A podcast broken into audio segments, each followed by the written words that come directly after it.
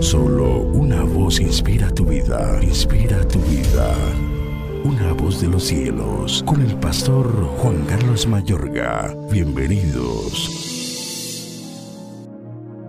Por lo demás, hermanos, os rogamos y exhortamos en el Señor Jesús que de la manera que aprendisteis de nosotros, como os conviene conduciros y agradar a Dios, así abundéis más y más. Pero acerca del amor fraternal, no tenéis necesidad de que os escriba, porque vosotros mismos habéis aprendido de Dios que os améis unos a otros. Y también lo hacéis así con todos los hermanos que están por toda Macedonia. Pero os rogamos, hermanos, que abundéis en ello más y más el ser humano no se sacia. Siempre quiere más, más alimento, más dinero, más vestidos, más calzado, más sexo, más soledad, más música, más comida gratis, más amigos de verdad, más descuentos, más corbatas, más aplausos, más amor incondicional, más regalos. Aún así, aunque una persona tenga mucho más que lo necesario, quedará con un sinsabor de vacío.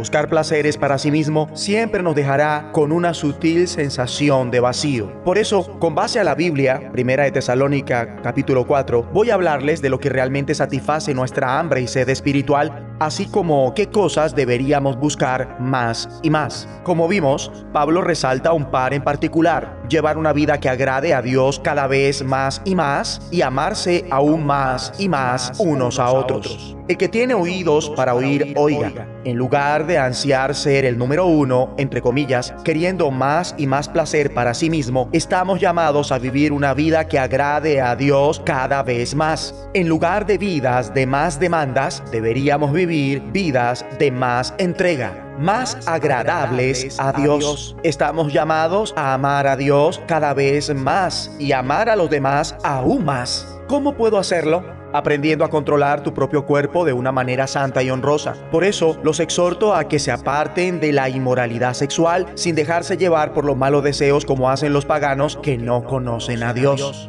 Amigo y amiga, Dios no nos llamó a la impureza, sino a la santidad. Mejor dicho, santos y bellos, tan bellos por dentro como por fuera. La belleza genuina no tiene que ver tanto con la apariencia externa, se trata de cómo eres por dentro. De ahí que el proceso de ser santificado sucede por medio de la obra del Espíritu Santo en nuestro interior hacia el exterior. Dios les da a ustedes su Espíritu Santo para este propósito. Llámense los unos a los otros. Permitan que Dios mismo les enseñe a amarse unos a otros. Les animamos a amarse aún más. Ah, y no se remitan a ser ambiciosos. Sobre todo, debemos apetecer vivir una vida tranquila y ser diligentes. Pablo nos dice específicamente que procuren vivir tranquilos y ocupados en sus propios asuntos. Los chismes inician cuando compartes una información y no eres ni parte del problema ni parte de la solución. Por supuesto, hay ocasiones en las que tenemos que ayudar a otras personas involucrándonos, pero no hemos de ir por ahí interfiriendo en los asuntos de otras personas. Y hay que trabajar con sus propias manos. Así es mandado para que por su modo de vivir se ganen el respeto de los que no son creyentes y no tengan que depender de nadie. Para algunos, como los padres que se quedan en la casa, su trabajo es su hogar. Para otros consiste en el trabajo fuera del hogar para ganarse el pan de su familia. La regla general es que deberíamos pretender conseguir un trabajo y no depender de los demás para nuestro sustento. Algunos pueden depender del cuerpo de Cristo para el mismo como los que ejercen algún tipo de ministerio no remunerado, pero esta es la excepción a la regla